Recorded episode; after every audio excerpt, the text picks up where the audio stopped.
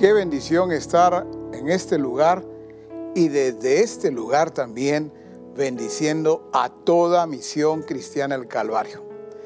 Estamos muy contentos al estar viendo las fotografías, los videos de todos aquellos que los han enviado y por cierto, gracias por hacerlo. Y hemos estado viendo lo que ustedes han hecho, lo que han preparado. Cada uno de esos detalles que vemos la verdad es que nos alegran, nos bendicen muchísimo. Ver desde un pequeño detalle en una mesa, en un escritorio, en las diferentes libretas. Bueno, son muchos los detalles. Eso habla de Misión Cristiana del Calvario, habla de cada uno de ustedes, de nosotros, habla de la preparación o nuestra preparación para el Congreso, pero también habla de esa pasión por el Señor, por su obra. De verdad nos alegra muchísimo saber que aquí en Guatemala y en diferentes ciudades y naciones están escuchando atentamente lo que el Señor ya comenzó a hablar, a enseñar, a mostrar a través de nuestro apóstol.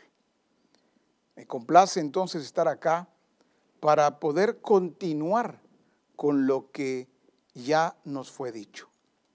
Vamos a tocar de repente algunas verdades que fueron enseñadas, pero es necesario que pongamos mucha atención y como dice la escritura, con más diligencia atendamos lo que se nos ha dicho.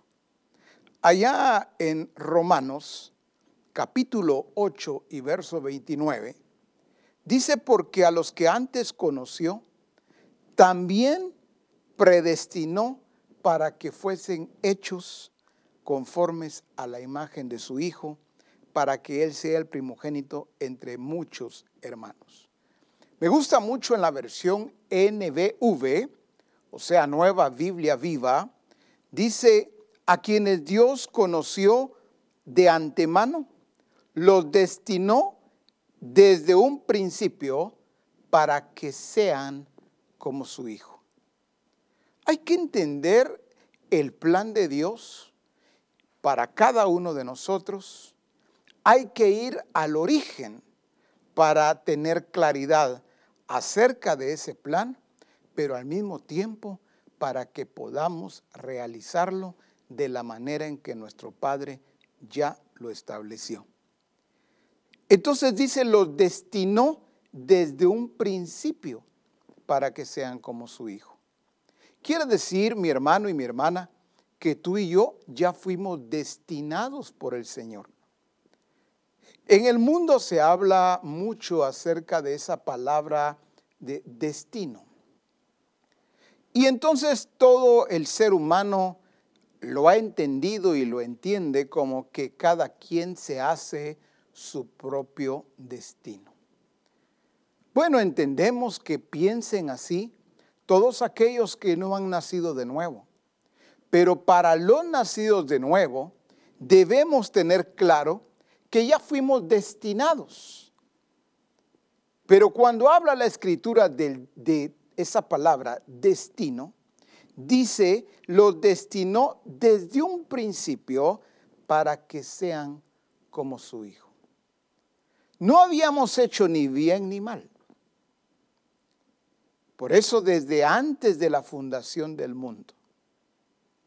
Quiere decir que Dios no había hecho todavía la creación, pero nosotros ya estábamos destinados desde antes. Entonces, sería insensato que tratáramos de hacer nosotros como nacidos de nuevo nuestro propio destino. Sería insensato que tratáramos de ir por una senda distinta hablando eh, del destino. Si yo voy al origen entonces y encuentro que me destinó desde un principio para ser como su Hijo. Aquí dice, los destinó.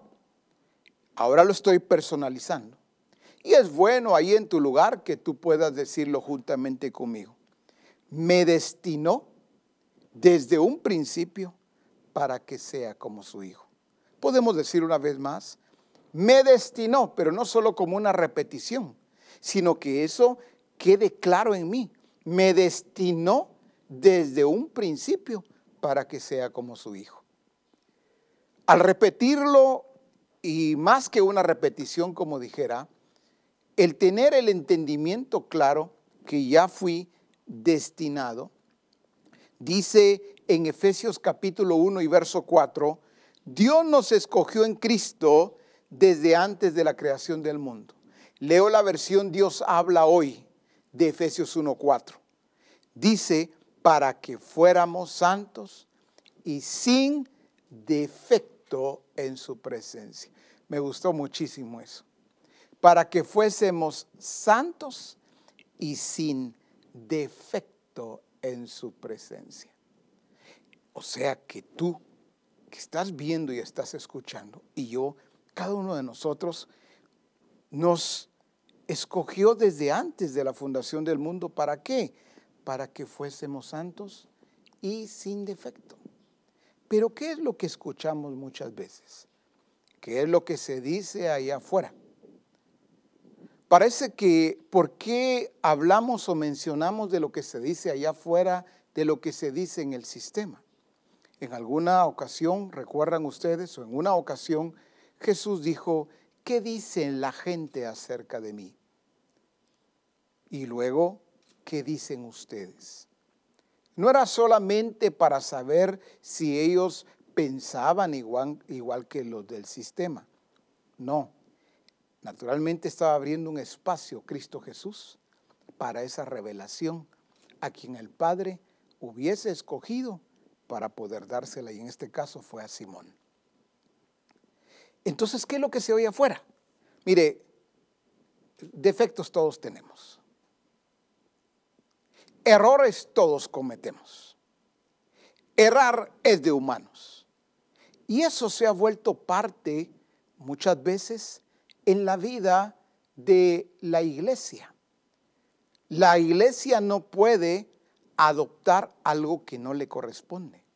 La iglesia no puede recibir ni tomar algo que no es suyo. Como ese tipo de pensamientos, ideas, palabras, lenguaje que se escucha afuera. Errores de humanos, defectos todos tenemos.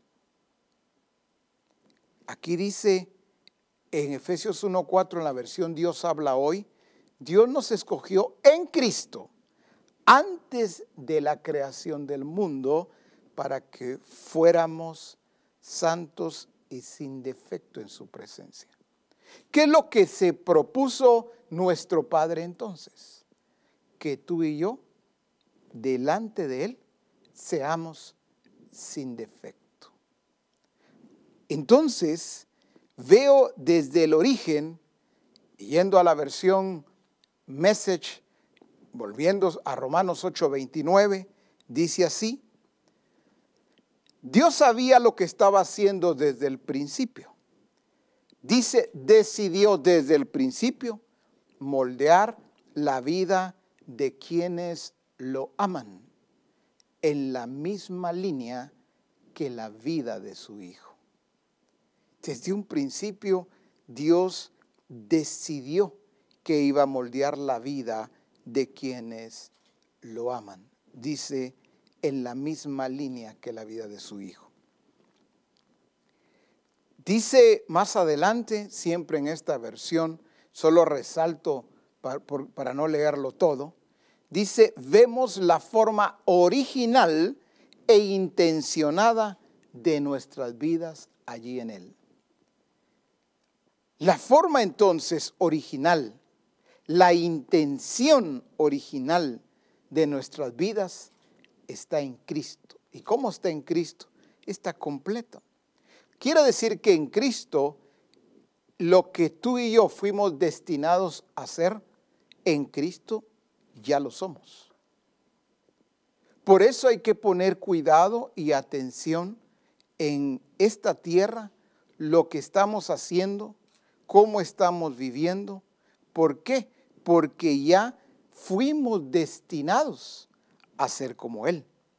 Al final dice, siempre estoy en la versión message de Romanos 8:29, y luego, después de haberlos establecido, se quedó con ellos hasta el final, completando gloriosamente lo que había comenzado. Escuchábamos nosotros en la enseñanza anterior que el Padre no está probando con nosotros. Nosotros nunca fuimos un experimento de Dios. Nosotros nunca fuimos un plan piloto para ver si este plan funcionaba. Por eso dice, completando gloriosamente lo que había completado o lo que había comenzado. Me gusta porque si algo hace nuestro Dios y nuestro Padre, es que cuando Él traza su plan, Él lo lleva a cabo de la manera, igualmente de la manera en que lo ha trazado, nada, absolutamente nada cambia. Él lleva esa exactitud completando lo que Él comienza. Por eso a Dios nada le toma por sorpresa. Nosotros somos los sorprendidos muchas veces porque no hemos entendido a cabalidad ese destino, el que hubiésemos sido ya destinados y para qué. Algunos hoy en día lo que se preguntan y lo que quisieran saber es qué les depara el destino. A ver si aquella joven o aquel muchacho para las señoritas eh, eh, ese es el destino, ¿verdad? ¿Será que mi destino tiene que ver con él, casarme con él, casarme con ella? ¿Será que mi destino tiene que ver con vivir aquí o irme a vivir a otro lado? Pero la verdad es que el destino hay que entenderlo desde el origen. Porque el destino no tiene que ver con alguna conveniencia o de acuerdo a mis intereses particulares. Así es como vive el sistema. Así es como vive el mundo y el hombre dirigido por el sistema. En donde eh, lo trata de manipular su destino. Algunos creen que su destino va bien porque el negocio va bien, porque la carrera, los estudios o la profesión que tienen va bien, encontraron trabajo, tienen una buena posición y algunos otros aspectos que podríamos mencionar, creen que por eso su destino va bien. Pero hoy te estoy llevando al origen de, de nuestro destino, al por qué tú y yo fuimos destinados y para qué fuimos destinados hemos puesto atención a algo distinto o algo diferente. Por eso es necesario entender a cabalidad desde un origen allá en Génesis 1.27. Lo hemos leído muchas veces seguramente, pero el Señor seguirá y sigue hablándonos a través de su palabra. Y creó Dios al hombre, Génesis 1.27, a su imagen a imagen de Dios lo creó, varón y hembra los creó. Como Dios estableció cuál sería nuestro destino, para que ese destino se cumpliera, era necesario que Dios hiciera al hombre a su imagen y semejanza. Hubiese sido algo inaudito que Dios hubiera hubiese trazado un plan, los destino para ser como mi hijo, pero sin embargo al hacernos, al hacer al hombre, no le da su imagen y su naturaleza. Por supuesto que hubiese sido algo insólito, algo inaudito, algo que imposible de poder realizar o llevar a cabo en cuanto a ese plan de Dios. Pero sabemos que no fue así. Sabemos que Dios nos hizo a su imagen y a su semejanza. Pero cuando hablamos de imagen y semejanza, ¿a qué nos estamos refiriendo? Nos estamos refiriendo a la esencia de lo que Dios es. Nos estamos refiriendo al carácter, a la naturaleza de nuestro Dios. Pero cuando la serpiente con su astucia engañó a Eva, y cuando cae en pecado el hombre, Eva y naturalmente Adán, a partir de allí se perdió la imagen y la semejanza de Dios. Allí prácticamente lo que, lo que hizo el hombre fue entregar lo que Dios le había dado. El hombre entregó esa imagen. A partir de ahí le fue dada una imagen distinta. Por eso la escritura habla claramente en la versión VBL de 1 Corintios 15, 45 y 49. Del 45 al 49 dice, el primer hombre, Adán, se convirtió en un ser vivo. Pero el último Adán en un espíritu que da vida. Ahí hay un, ahí hay un, un aspecto bien importante. El primer Adán dice, se convirtió en un ser vivo. Pero el último Adán, refiriéndose a Cristo, en un espíritu que da vida. Es muy diferente, porque el ser vivo, aunque puede reproducirse, pero la diferencia en Cristo es que Cristo dice, como el postrero, el último Adán, un espíritu que da vida.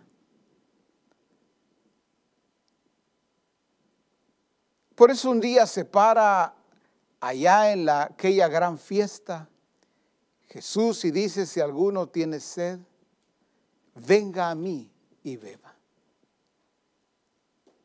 Jesús mismo dice, de su interior correrán ríos de agua viva. ¿Por qué? Porque Jesús viene para dar vida. Yo he venido a dar vida y vida en abundancia. ¿Pero por qué? Porque entiende claramente lo que sigue diciendo en esta versión que estoy leyendo en la VBL de 1 Corintios 15, Dice, el Adán espiritual no vino primero, sino el natural. El Adán espiritual vino después. El primer hombre vino del polvo de la tierra y el segundo vino del cielo. Vamos entendiendo bien. Dice, vino el primer hombre del polvo de la tierra. Por eso Adán fue creado. Y dice, el segundo vino del cielo. Recordemos que ya fue el Espíritu Santo el que engendra a Cristo. Porque Él debía venir con toda legalidad como hombre. Pero Jesús declara, recuerdan ustedes allá en Juan capítulo 6, yo soy el pan vivo que descendió del cielo. Pero como Dios es justo y Él muestra su justicia, al primer Adán entonces le fue dada la imagen de Dios, la semejanza de Dios, lo que Dios es. Pero Él lo entregó, negoció, cambió. Lo mismo que hizo eh, muchos años después eh, la iglesia de Roma, por ejemplo. La iglesia de Roma cambió. ¿Qué cambió? Cambió lo, incorruptible por lo corruptible.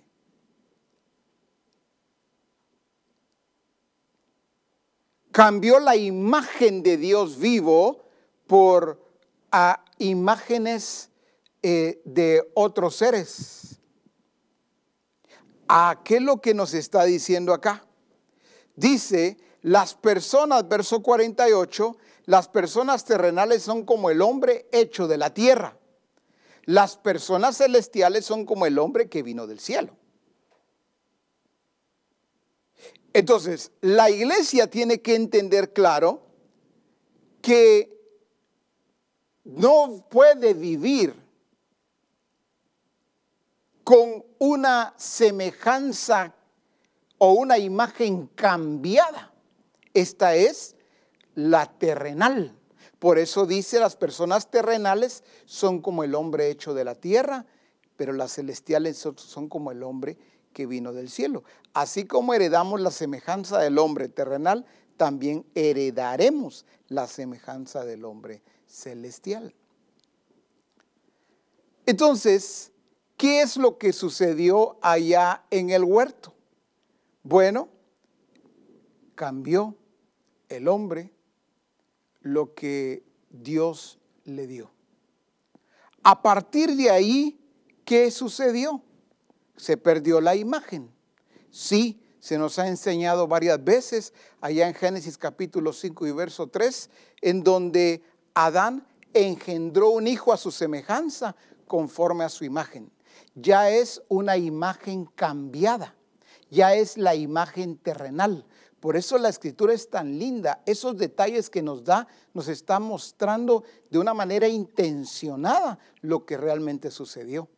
Ya cuando, cuando el hombre perdió la imagen y entonces dice Génesis 5.3 y engendró un hijo a su semejanza, a la semejanza terrenal, a la semejanza del hombre de pecado, conforme a su imagen. Me gusta en la versión Message, dice, tuvo un hijo que era como él, su mismo espíritu, dice, e imagen. Eso es lo que vemos hoy fuera de la persona de Cristo. Eh, hombres y naturalmente mujeres, pero conforme a la imagen, dices que yo soy como mi papá, yo soy como mi mamá, como mi abuelo, como mi abuela. así como dice en esta versión Message, tuvo un hijo que era como él, su mismo espíritu e imagen. A veces vemos comportamientos actitudes, estilo de vida, como dice acá. Con una imagen cambiada. Tiene el mismo espíritu de la mamá, el mismo espíritu del papá, del tío, de quien fuera en la familia. Algo totalmente cambiado. Entonces, como el hombre perdió la imagen celestial, perdió la imagen y la semejanza de Dios, lo que Dios es. Por eso existe aquel mandamiento. Recuerdan ustedes, dentro de los diez mandamientos hay uno que dice en Éxodo 23, no te harás imagen ni ninguna semejanza de lo que está arriba en el cielo, ni abajo en la tierra, ni en las aguas debajo de la tierra. Quiere decir, como dice en otra de las versiones, que Dios le prohibió al hombre hacerse imagen. ¿Por qué? Porque el hombre en, en su necesidad, porque haber perdido la imagen de Dios, comienza el hombre entonces a irrespetar a lo, lo, que Dios estableció.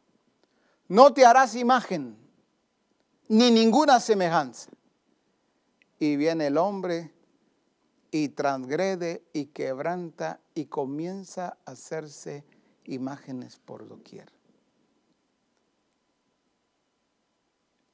Esa es la consecuencia de haber perdido la imagen celestial, la naturaleza de Dios. Pero alguien podría decir, sí, es cierto, pero qué tremendo eso con aquellos que no han venido a los pies de Cristo, pero no les estoy enseñando, compartiendo o predicando a ellos. Estamos siendo enseñados por el Señor y el Señor le está hablando a su iglesia. La iglesia de Jesucristo no estamos hablando de templo o de templos. La iglesia de Jesucristo, la iglesia verdadera,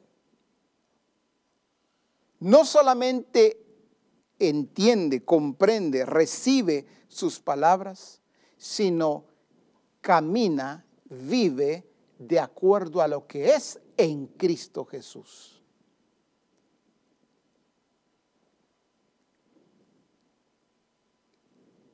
El primer Adán entonces fue creado, el segundo Adán, que es Cristo, es engendrado. Ahora, la naturaleza adámica, esa es la que nos hace ser religiosos, pero la naturaleza divina es la que nos hace ser libres en Cristo Jesús. Cuando Jesús vino a la tierra, ¿qué fue lo que encontró? Recuerden ustedes que todos aquellos que hablaban de Dios, que enseñaban de Dios,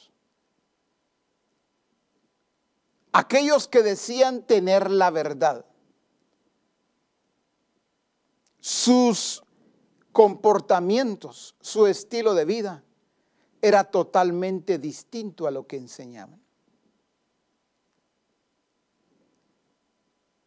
Ah, Jesús encontró una imagen totalmente distinta, porque desde el huerto de Edén había sido cambiada. Pero los religiosos de aquel tiempo, ellos creían que tenían la imagen de Dios. Ellos creían que tenían la naturaleza de Dios. Ellos hablaban con total seguridad y confianza y decían nuestro padre Abraham.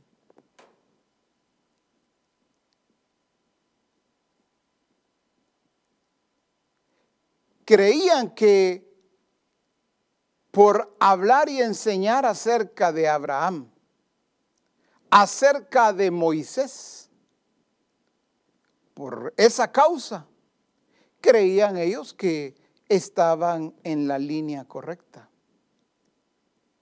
Ellos creían que estaban agradando a Dios, que ellos creían que estaban en la senda que Dios había destinado.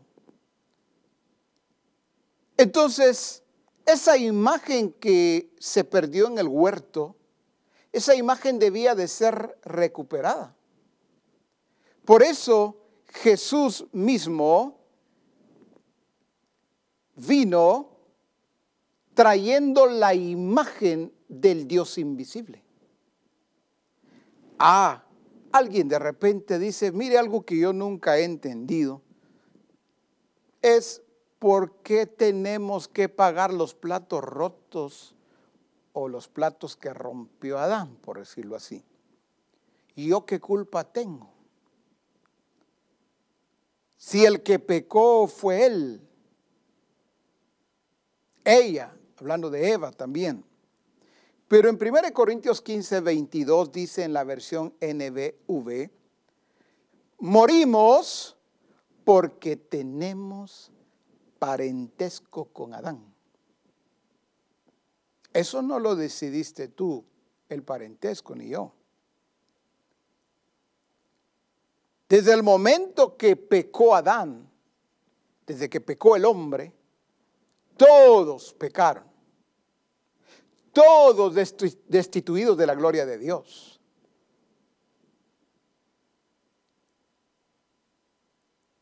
Pero lo que sigue diciendo, eso sí es glorioso. Dice, pero viviremos por estar unidos a Cristo. Allí nos responde por qué morimos. Por ese parentesco con Adán. Pero lo glorioso es que nos afirma por qué vivimos. Ya como nacidos de nuevo por estar unidos a Cristo. Ahora, ¿qué fue lo que Cristo hizo entonces en la cruz del Calvario? Lo que Cristo hizo al morir fue clavar en la cruz del Calvario esa imagen terrenal. Recuerden que cuando Cristo muere en la cruz del Calvario, no muere solamente Él, sino nosotros morimos juntamente con Él. Ya se nos habló de identidad, pero también de estar identificados plenamente con Cristo. El asunto es que la iglesia hoy, hoy día sigue viendo a Jesús crucificado. Primero lo sigue viendo crucificado y no como un Cristo resucitado. Segundo, lo sigue viendo solo a Él y no, y no se ve crucificado allí ese viejo hombre, esa imagen terrenal. Allí la clavó Jesús también en la cruz del Calvario.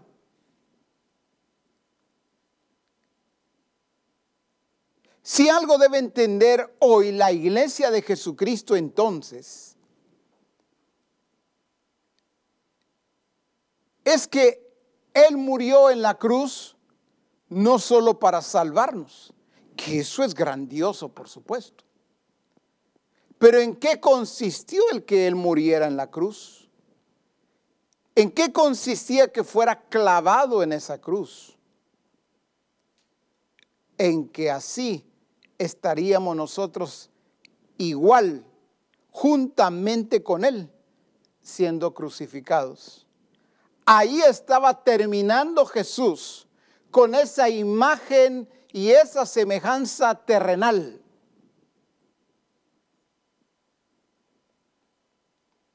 Pero dice claramente en la versión fácil de Romanos 6:6, sabemos que Dios ha causado que nuestra vieja naturaleza muera con Cristo en la cruz. Solo quiero enseñar y trabajar lo resaltado.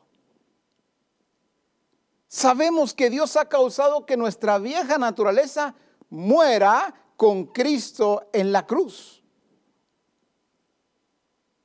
Por eso se nos habló también de un muerto que no reacciona. No vive más ya, está muerto. Pero parece que la iglesia sigue luchando, sigue batallando con aquel hombre viejo que ya fue crucificado. Pareciera que la iglesia sigue bajo la influencia de una naturaleza y de una imagen terrenal.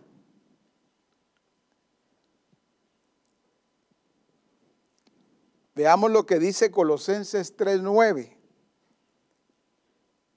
Dice, no mintáis los unos a los otros, habiendo, habiéndoos despojado del viejo hombre con sus hechos. No sé cuántas veces lo hemos leído, pero quiero enseñarle allí a la iglesia algo muy importante. Dice, no mintáis los, no mintáis los unos a los otros, habiéndoos despojado del viejo hombre, pero no se queda ahí. Dice con sus hechos. O sea que algunos se han despojado del viejo hombre, pero no de sus hechos. Ah, no, si ya me despojé. No, no, yo, yo tengo claro eso. Yo soy nueva criatura. No, yo soy nacido de nuevo. No, ya el viejo hombre ya no tiene que ver nada conmigo.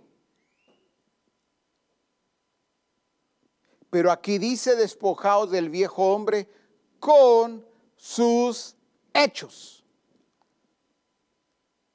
No es posible que me haya despojado del viejo hombre.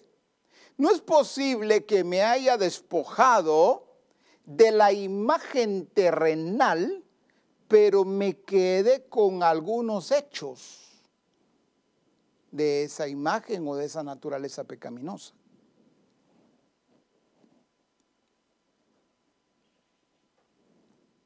Eso es importante entenderlo, porque Jesús entonces, Él terminó con la naturaleza de pecado o naturaleza pecaminosa, pero Jesús ¿qué es lo que hace? No solo terminó, no solo clavó en la cruz del Calvario a ese viejo hombre, sino que Jesús si algo hace es traer la imagen del Dios vivo, la naturaleza de su Padre y nuestro Padre para mostrar la diferencia y no solamente la diferencia, sino mostrar este es el estilo de vida de la iglesia que tiene la imagen, la naturaleza, la esencia, el carácter de mi Padre. Es esta la que les estoy enseñando. Por eso contrastaba mucho Jesús con los fariseos, con los escribas, con los religiosos de aquel tiempo. No le entendían.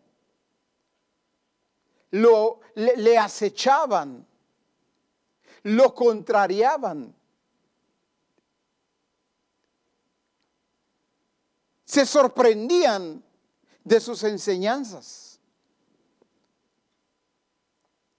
Por ejemplo, en una ocasión dicen, ¿quién es este? ¿De dónde salió este? Bueno, a ver, ¿acaso no es hijo de José? Sus hermanos no están en medio de nosotros, no los conocemos, pero ¿de dónde este sabe tanto? En una de las versiones encontré que decía, ¿de dónde sabe este tanto si no fue a ninguna de nuestras escuelas?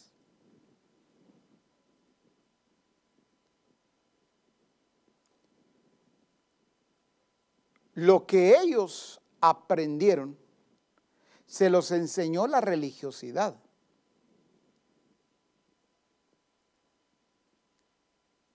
Pero lo que Jesús enseñaba, mostraba, en lo que había recibido del Padre por naturaleza. Una iglesia hoy desenfocada es una iglesia que quiere vivir o seguir viviendo por lo que le enseñó la religiosidad. Ah, no, no, permítame, permítame, pastor. Permítame, apóstol, profeta o quien fuera, permítame. Es que usted tiene que entender que yo soy un hombre, yo soy una mujer que tiene una trayectoria bárbara, un recorrido. Para la gloria de Dios, yo tengo 20, 30, 40, 50 años de estar en el Evangelio. Mire, yo, yo desde pequeño, desde niño, desde niña, yo estudié eh, en un instituto bíblico o yo, yo me gradué de eh, bachiller o, o saqué mi doctorado en teología, etcétera, etcétera.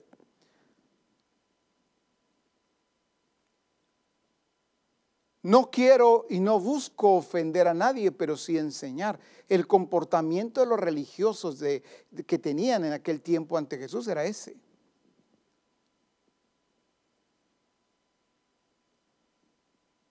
Ellos se hacían llamar doctores de la ley.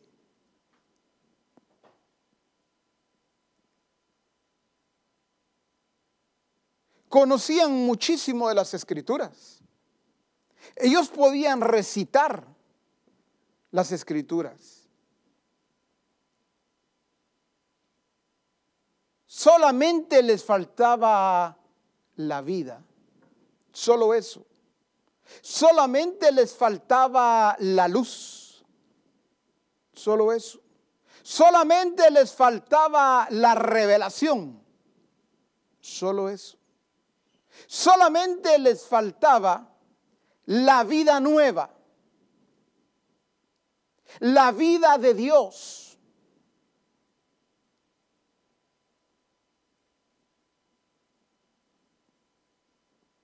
Pero era gente sorprendente en su preparación académica y su preparación religiosa. Si no, veamos nosotros aquel hombre llamado Nicodemo. Vaya si no tenía una vasta preparación. Pero lo más sencillo que Jesús explicaba no lo podía entender. Entonces prefiere llegar de noche a buscar a Jesús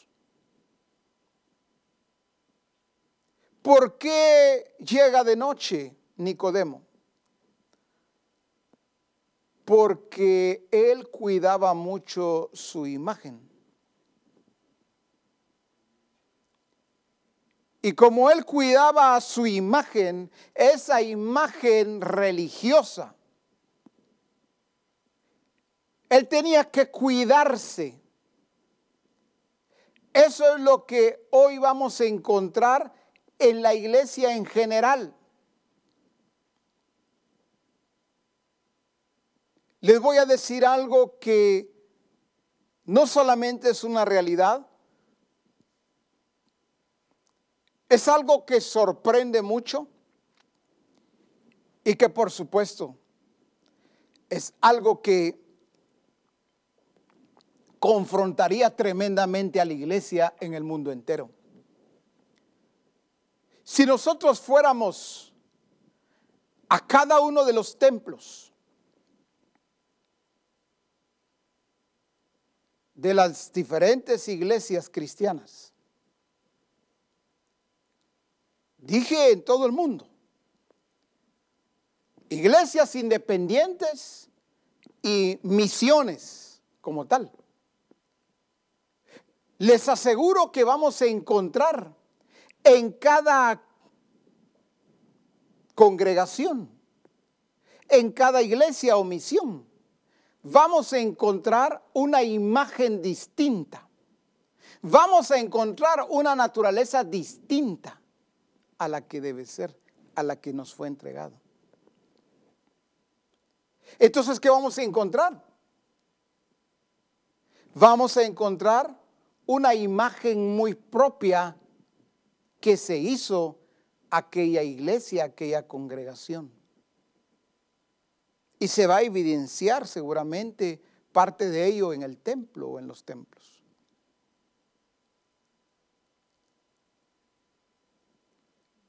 Por eso se nos decía también, ¿cuántas veces alguien puede escuchar más a su pastor? A su discipulador que a Cristo mismo. Se nos dijo también con claridad que no es que se estuviera irrespetando o diciendo, usted no oiga para nada a su pastor, no. Pero si algo debe tener claro hoy la iglesia, en qué consiste esta imagen de Dios, esta imagen que Cristo trajo a la tierra. ¿Por qué? Porque si vamos un poco más adentro, vamos a encontrar entonces discípulos en los diferentes departamentos, funcionando, sirviendo, pero con una imagen que no es la imagen de Cristo Jesús. Seguramente vamos a encontrar mucho talento, vamos a encontrar muchas capacidades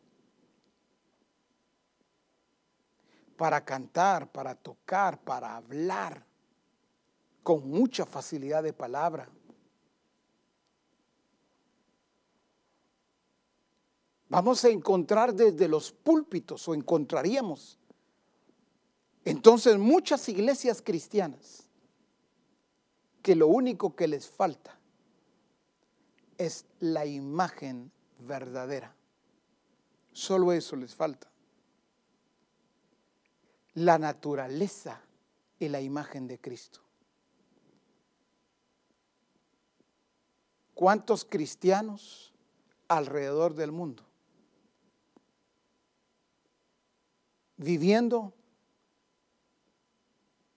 sin luz, sin imagen, sin naturaleza, sin la esencia de Dios? Entonces, conclusión que vamos a encontrar. Imágenes distintas la imagen de Dios es una sola. Pero dejemos a un lado ahora al sistema.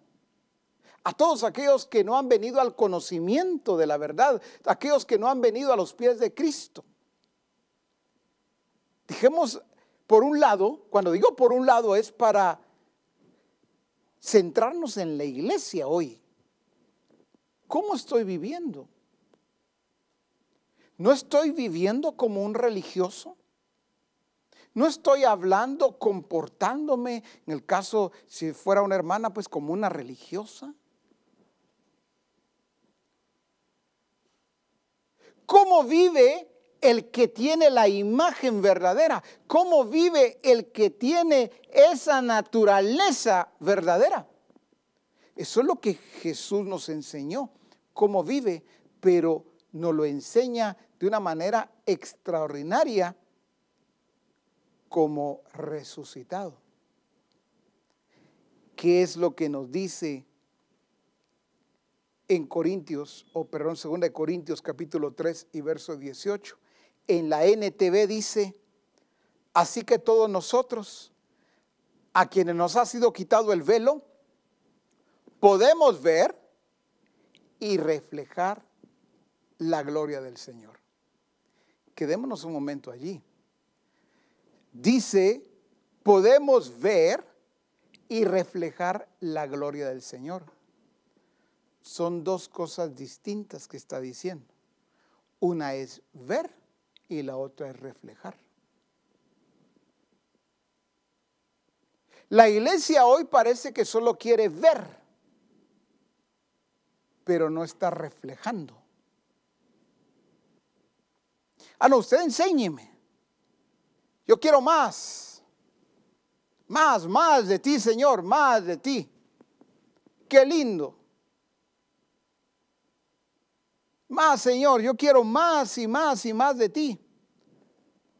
Pero sin reflejar cuando esa es nuestra responsabilidad. Quiere decir que hoy como nacidos de nuevo, tenemos una imagen, la imagen verdadera, la imagen de Cristo. No es posible que vivamos sin reflejarla, sin hacerla notoria. La iglesia parece entonces que está tranquila, está contenta solo con recibir. Eso se parece mucho a la higuera. Seguramente la higuera, cuando salía el sol, la higuera ya, ¡ah! qué rico. Los beneficios del sol, porque tiene beneficios. El sol no solamente da luz, no solamente produce calor, aún el Padre permite que el sol traiga vitaminas.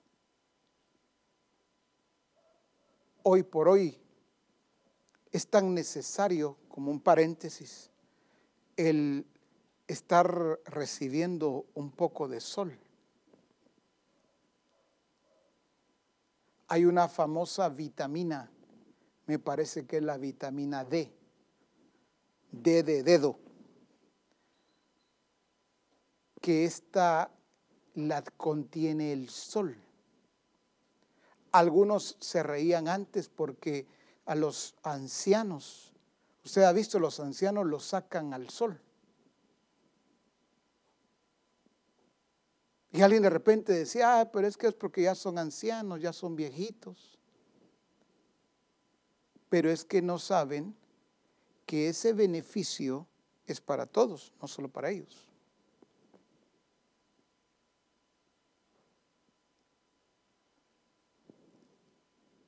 Ah, bueno, ¿qué es lo que estoy diciendo? Cierro con este paréntesis. Es que cuando estaba la higuera allá, salía el sol. Y qué rico. Su luz, su calor. El, el, nutriente, la vitamina que le producía el sol a la higuera. Ay, qué rico recibir del sol. Si hubiera podido hablar la higuera, ¿verdad? Qué rico. De repente venía la lluvia. Ah, esa higuera, qué rico se bañaba, porque la lluvia trae, para muchos la lluvia los moja, o sirve solo para mojar, o empapar, dicen otros. No, pero la lluvia tiene su razón de ser. Cuando habla acerca ya en Isaías de la palabra del Señor, dice que así como desciende la nieve y la lluvia, o la hace descender a la tierra y no vuelve, no regresa sin cumplir el objetivo, no regresa sin, sin cumplir el propósito. Porque la lluvia trae los nutrientes que necesita también la tierra. Entonces la higuera seguramente, ah, qué rica la lluvia, qué frescura, cuánto sol, cuánta lluvia, cuánto aire fresco recibía la higuera. Pero cuando tuvo que reflejar, cuando tuvo que mostrar, dar, producir el fruto para lo que había sido creada, no había nada. Esta mención la hice porque no es posible que la iglesia se comporte igual, donde recibe cuánta eh, cuánta vida, cuánto nutriente, cuánta vitamina, cuánta palabra. Si algo tiene misión cristiana del Calvario, jamás podría decir es, es que he recibido muy poco, muy escaso. Eh, el Señor le ha dado esa revelación, esa riqueza aparte de darle su gloria, pues, su, su imagen, su semejanza. Pero la iglesia no puede entonces vivir sin expresar lo que ya recibió. Dice, y me gusta mucho allá en Hebreos, cuando nos habla ya de un Cristo resucitado, Dice en Hebreos capítulo 1 y verso 3, creo que hace algún tiempo lo vimos, pero hoy no solamente lo refuerzo, sino lo fortalezco para que quede bien establecido en Misión Cristiana del Calvario. Dice en Hebreos 1.3, leo solamente lo, lo, lo resaltado, en la versión contemporánea, la versión RV C, dice, Él es el resplandor de la gloria de Dios, es la imagen misma de lo que Dios es. Jesús entonces, ¿qué es lo que hizo? Y ya como resucitado, si Jesús antes de ir a la cruz, Él dice, el que ha visto a mí, ha visto al Padre. O sea, Él trajo la imagen. Pero ¿qué era lo que se necesitaba? Porque Él trajo la imagen y la semejanza, la naturaleza de su Padre y nuestro Padre. Pero faltaba que Jesús fuese a la cruz a morir, pero también a resucitar, para que entonces ya esa imagen y esa naturaleza nos fuese dada por medio del Espíritu Santo. Dice en la versión PDT, siempre Hebreos 1.3, es la imagen perfecta de todo lo que Dios es. Lo voy a personalizar. Mi hermano, hermana, tú que me estás viendo y escuchando, tú eres la imagen perfecta de lo que Dios es, como nacido de nuevo. Podrías decirlo no como una repetición. Yo soy la imagen perfecta de todo lo que Dios es. Ay, no será muy atrevido decirlo, profeta. Yo prefiero mejor no decirlo. No, pues esa es nuestra realidad en Cristo. El hombre viejo no puede decirlo. Pero el nuevo hombre, el nacido de nuevo, el que tiene la imagen de Dios, la imagen y la naturaleza de Cristo. Claro, no solo, no solo lo puede decir, sino debe estarlo reflejando. Me gusta mucho porque dice en Hebreos siempre 1.3 en la nueva versión internacional, el Hijo es el resplandor de la gloria de Dios, la fiel imagen de lo que Él es, la fiel imagen. En otra, en otra parte decía la imagen exacta. A ver, iglesia, ¿cómo tenemos que vernos?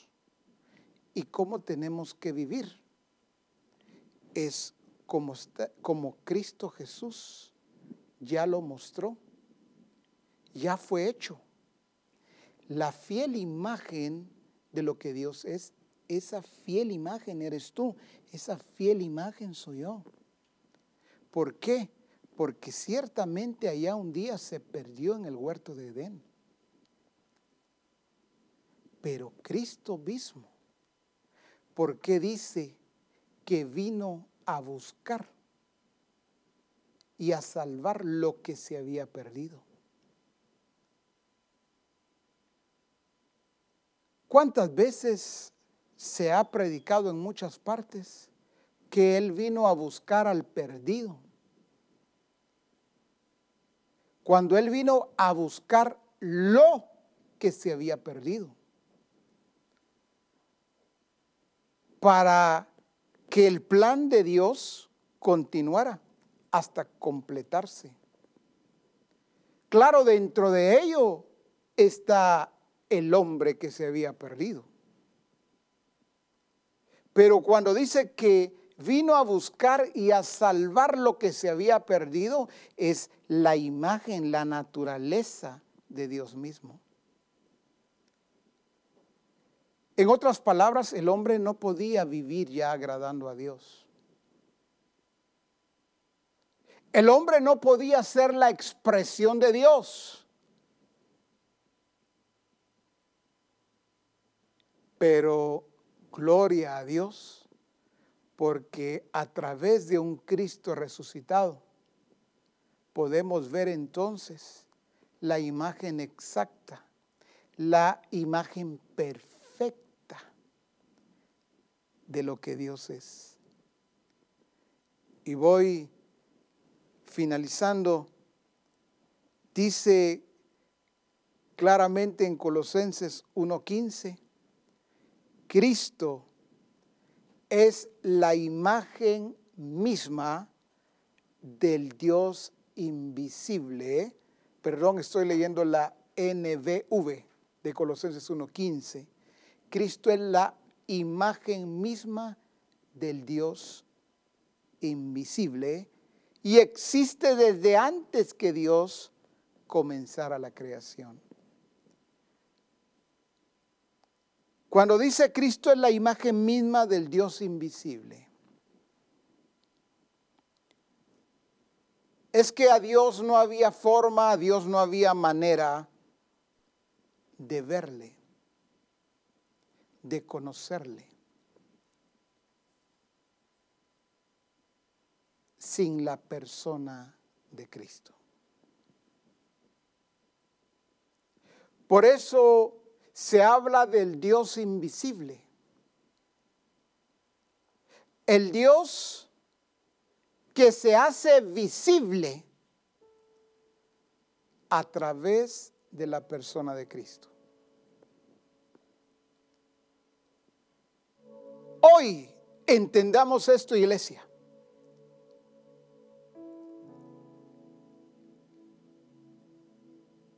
Cuando se habla de ver a Cristo, ¿qué es lo que el evangélico común o cualquier evangélico pues dice? ¿O en qué se basa hoy? ¿En sueños? ¿En éxtasis? ¿De alguien que escribe, de algunos que han escrito libros? Por ejemplo, diciendo que se murieron y que fueron al cielo y conocieron a Jesús. Otros hablan de que fueron al infierno y no sé quiénes fueron a conocer también ahí. Pero el asunto es que lo que la iglesia evangélica hoy tiene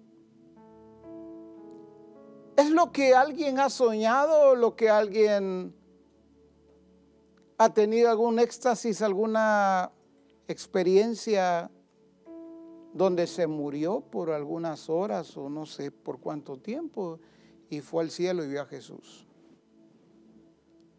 Pero la iglesia verdadera, dejémoslos con sus éxtasis, con sus sueños, con sus experiencias, las que hayan sido. Pero hoy la iglesia verdadera es la iglesia que no solamente tiene la imagen y la naturaleza de Cristo, sino que está expresando la imagen, está haciendo realidad esa naturaleza. No está viviendo de lo que le cuentan de lo que un día le contaron. Está viviendo su realidad en Cristo. ¿Cuál es su realidad en Cristo? Que esta iglesia verdadera fue escogida desde antes de la fundación del mundo. Fue destinada. Su destino fue trazado. Ser como Jesús en esta tierra. No vive ni trata de vivir cambiando su destino. No solo lo tiene claro, sino lo evidencia. No es una iglesia que camina ciegas. No es una iglesia con cualquier cantidad de desaciertos. No es una iglesia que sigue pensando, diciendo, ni mucho menos cantando qué sería o qué será de mí. Sino es una iglesia que conoce no solamente su origen, conoce su destino.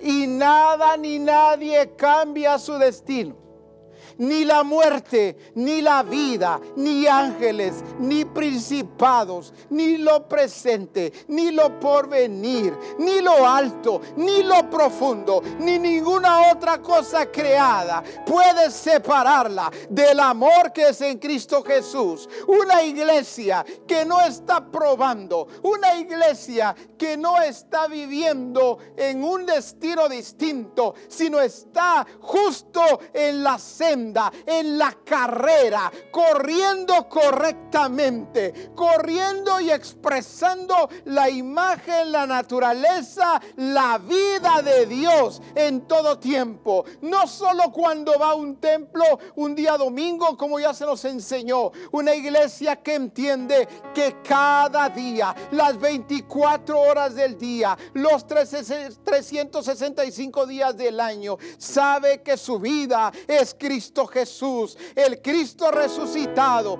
pero también sabe que en su casa, que en su trabajo, que en la calle, que en el negocio, allí están viendo cómo camina y vive en su destino, en el destino que Dios trazó para ella. Una iglesia que no pierde tiempo, una iglesia que nadie puede distraer, porque es la iglesia aquella que nació en Cristo, aquella que fue escogida en Cristo, aquella que es la verdadera, la que tiene la vida, la que tiene la luz, la que tiene la esencia de lo que Dios es.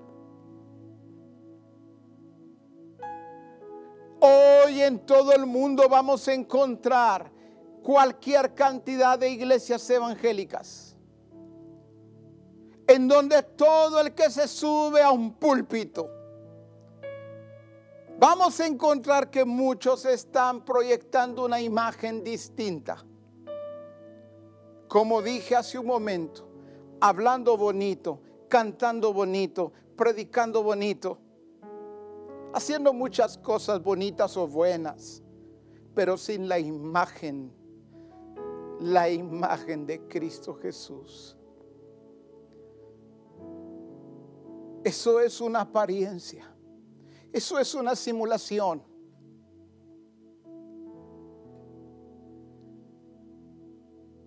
Que todos sepan que no vivimos una vida doble no podemos vivir una vida en el púlpito.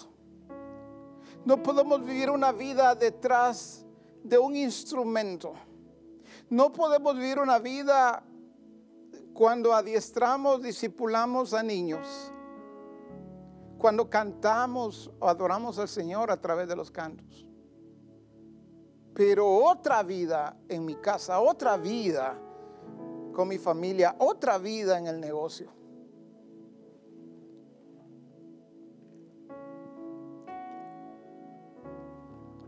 Eso es querer vivir la vida de Dios sin Dios. Es querer vivir la, la vida de Cristo sin Cristo.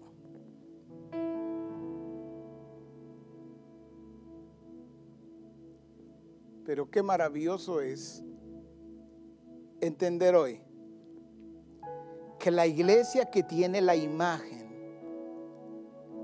y no solo la imagen, la naturaleza, y no solo tiene imagen y naturaleza, sino que la vive, la expresa, la revela en su diario vivir. Esta es la iglesia victoriosa. Esta es la iglesia imparable. Esta es la iglesia influyente. Esta es la iglesia determinante. Esta es la iglesia apasionada. Esta es la iglesia verdadera.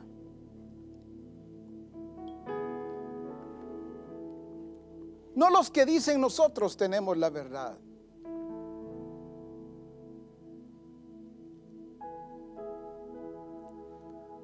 No los que tienen mejor de todo. Mejor auditorio, mejor templo, mejor equipo, mejor de todo. No. Los que con toda naturalidad le están mostrando a todos qué significa vivir reflejando la imagen de Cristo. ¿Qué significa vivir la vida de Dios? La vida abundante. En donde no hay religiosidad, no hay humanismo, no hay engaño, no hay ficción, no hay mentira, no hay simulación. Es real, es verdadero. Es Cristo en nosotros.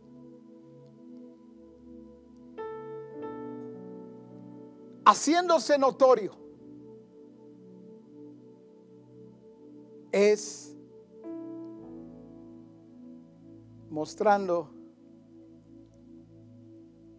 justamente el destino de todos aquellos que verdaderamente aman a Dios.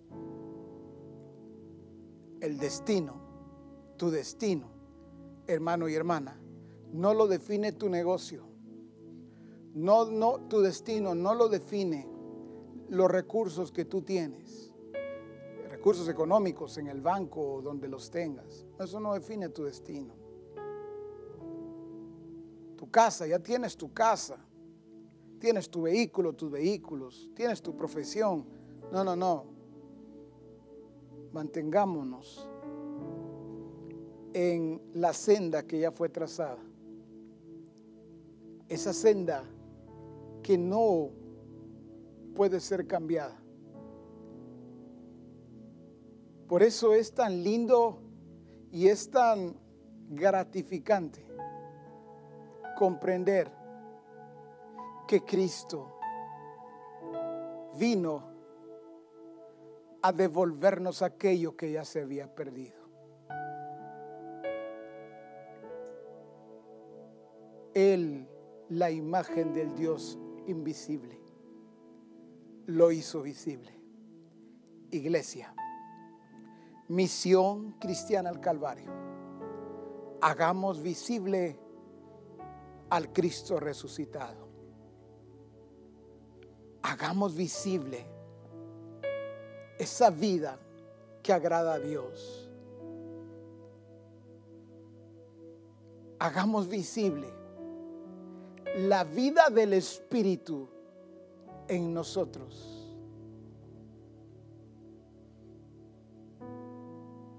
Hagamos visible el reino de Dios aquí en esta tierra exaltemos a Cristo.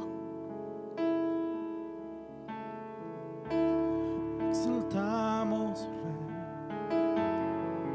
te bendecimos de los cielos y la tierra eres Dios. Con tu gloria llenas todo, Señor.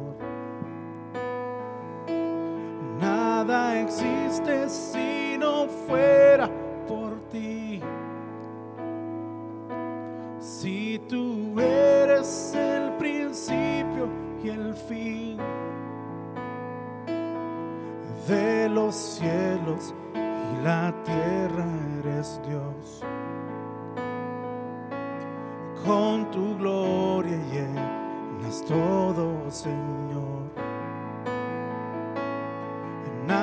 Existe si no fuera por ti.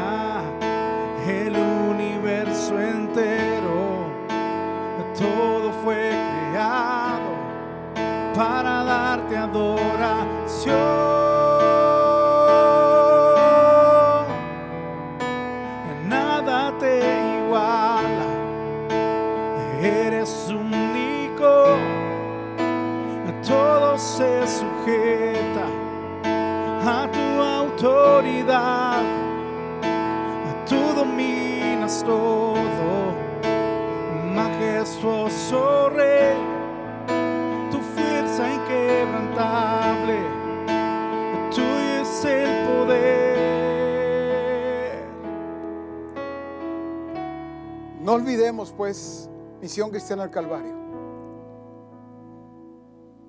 Dios ya estableció el estándar de la vida de sus escogidos.